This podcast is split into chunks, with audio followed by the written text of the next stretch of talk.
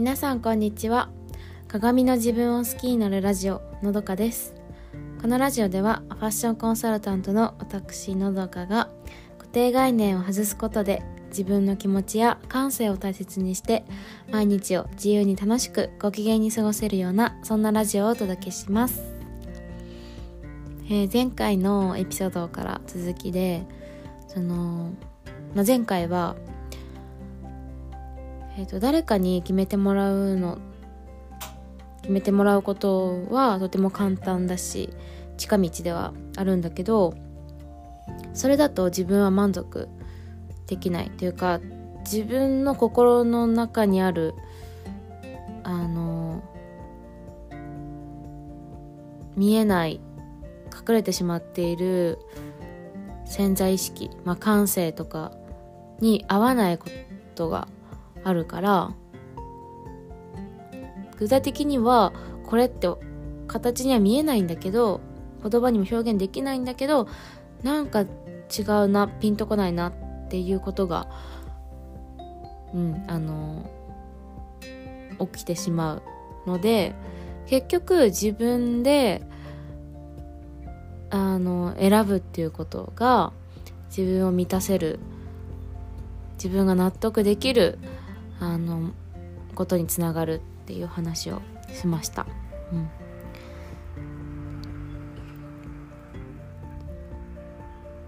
でだからそのすごくなんだろうな自分の今のじゃファッションセンスから遠くかけ離れた世界を知っている人、まあ、世界を知ってるっていうかうんそうですね。まあ別に上とか下とかなくて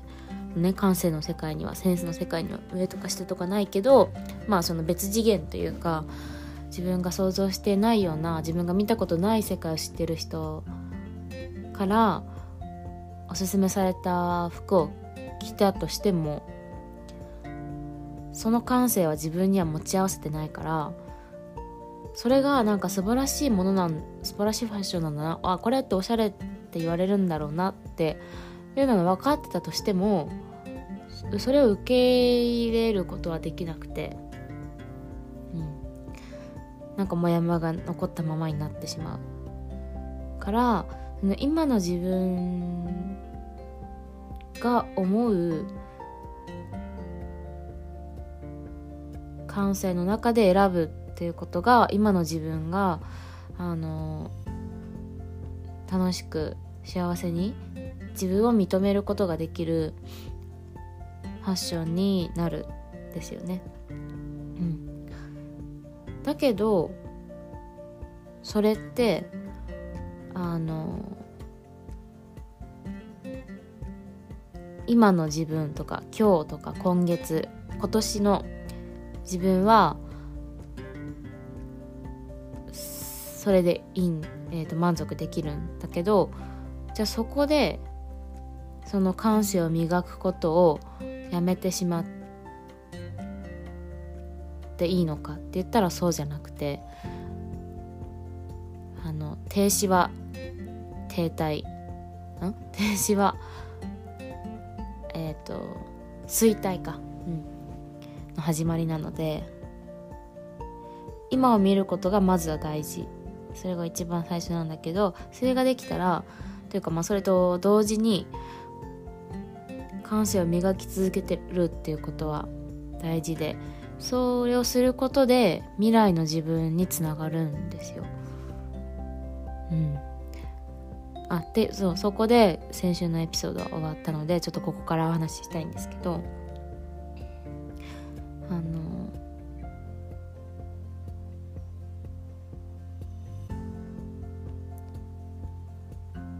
もう分かりやすく言うとなんかあなんだあんまこだわりがなく選んだ洋服とか、まあ、それこそ体型をすごいカバーするゆったりしたシルエットの洋服を着ている時ってあんまりその姿勢を良くしようとかえーと、足が長く見えるような立ち方歩き方をしようとかお腹をすっきり見せるような姿勢をしようって思わない思いにくい。それはだって服が隠してくれるから、うん、思いにくいんですけどあのすごく体のラインが見えたりとかするもの、うん、起きてたりとかあのちょっと背伸びをしたなんだろうな。すごくあのいつもはユニクロとかそういう手の伸ばしやすいものを買うんだけどちょっと特別にあのお仕事頑張ったから自分にご褒美として買ったブランドものハイブランドのものを身につけるた時ってなんかもうそれだけで背筋が伸びるたりとか、うん、ちょっとお腹へこましてみようあのへこますのを意識してたりとかなんかちょっとちょっと上を向いて歩こうって思うじゃないですか。うん、それってその全部の愛あそうそう、うん、だからそのそういう力がファッションにはあるんですよね。それを身につけることであこうしようって思える理想のあの姿勢が良くてかっこよくて仕事バリバリできて、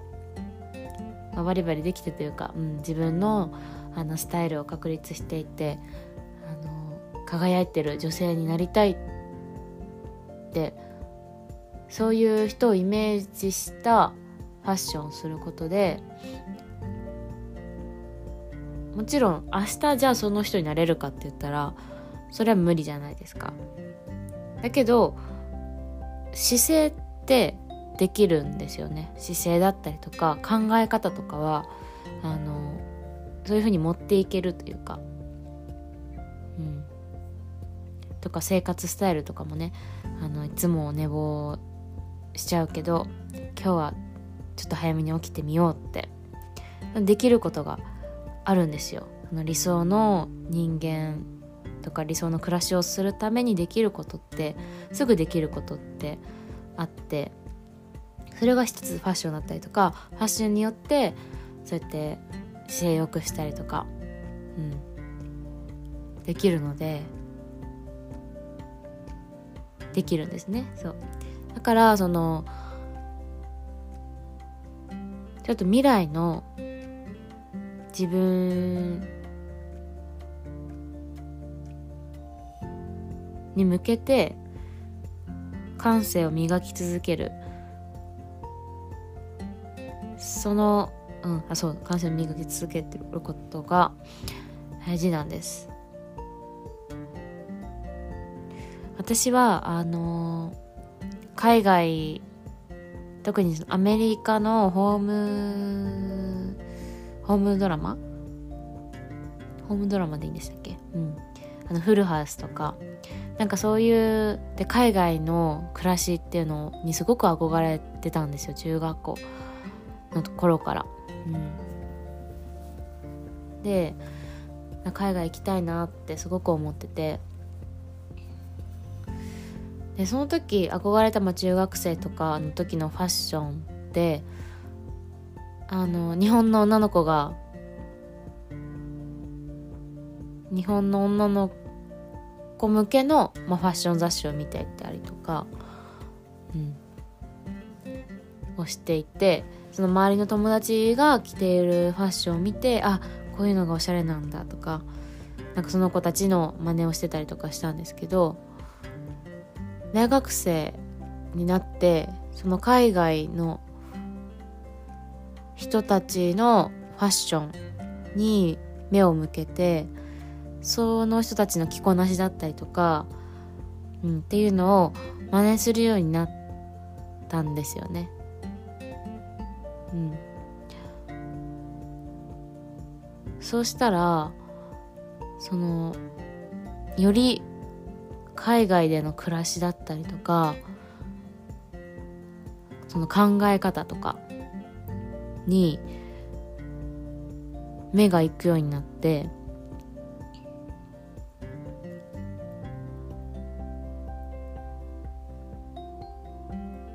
なんうん。情報とかも自分ですごい調べるようになったし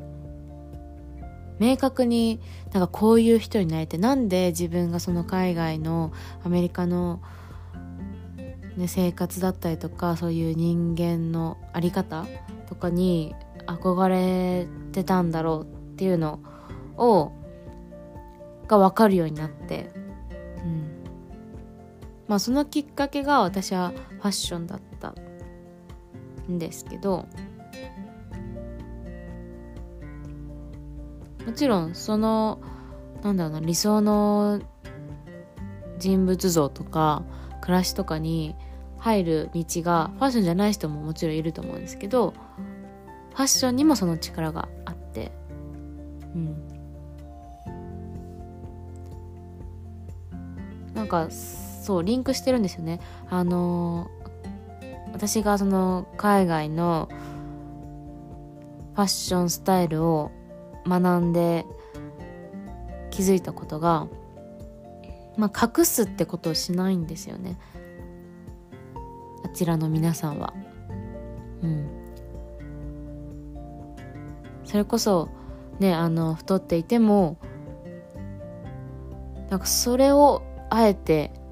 見せるというか私の体みみみあのなんだろうなうんどうよみたいな。うん。だったりとか。そうなんかあのー、なんだろうな。色とかも鮮やかな色着てたりとか。なんかそんなんだろうな。いろいろ着飾るんじゃなくてシンプルに T シャツとデニムなんだけどアクセサリーとかでちょっと上品にしたりとか足元はヒール履いたりとか。なんかそういううんなんかそれがなりたい人物像とも重なっていてそれこそそのいろんな私の自分の弱みとかなんか恥ずかしいこととかを隠してあの取り繕ったりとか周りの目を見て周りに合う溶け込む自分をあの自分にあ溶け込むような性格じゃなくて私はこういう人間よっていう自分の気持ちを大事にしたりとかそうだからその隠したりしないありのままの自分を表現するっていうところに惹かれていたしそれこそそのカラフルなねあのカラフルなものが好きだったっていうのもあるのでなんか無難な紺とか紺茶黒とかにこだわってるんじゃなくて一つでもカラーアイテム入れたりとか。うん。なんかその彩りのある生活それこそインテリアだったりとかもにも憧れていたし。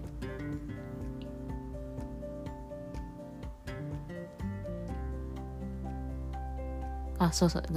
生き方としたらあのなんだろうな。女の人は一歩後ろに下がって一歩下がって男の人を立てるみたいなそういう日本のあの文化考え方にも違和感があってずっと、うん、女性でもあのなんだろう仕事やりたいことをやっていいと思うしやりたいって思ってたしなんかそういうなんかバカにされるとかっていうのも嫌だったし一人の人間として見られたい自立したいっていう気持ちがあったのでなんかそういうなんだろうな凛とした立ち振る舞いとかっていうのも海外のファッションを見て学んでそういうところで取り入れることができたんですよね自分の中に。うん、だから結構そのリンクしてるなと思ってもともとこうなりたいっていう人物像とファッションっていうのが同じだったから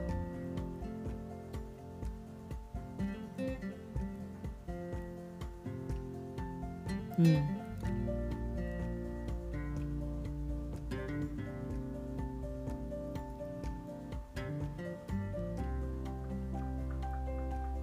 そうですね。そう。なんだっけ？何の話をしていたんだか。ちょっと忘れてしまったんですけど。あそうそうそう。うん。だからそのこうなりたいっていう自分叶えるためにファッションでできることってたくさんある。っていうお話ですね。そうそう。うん、だから自分今の自分をまずあの見つめて今の自分が好きなものとか今の自分がどう自分ができるあのファッションっていうのをするのと同時にこうなりたいっていうちょっとあの数年後の自分こうなっていたい。っていうところにもアンテナを張って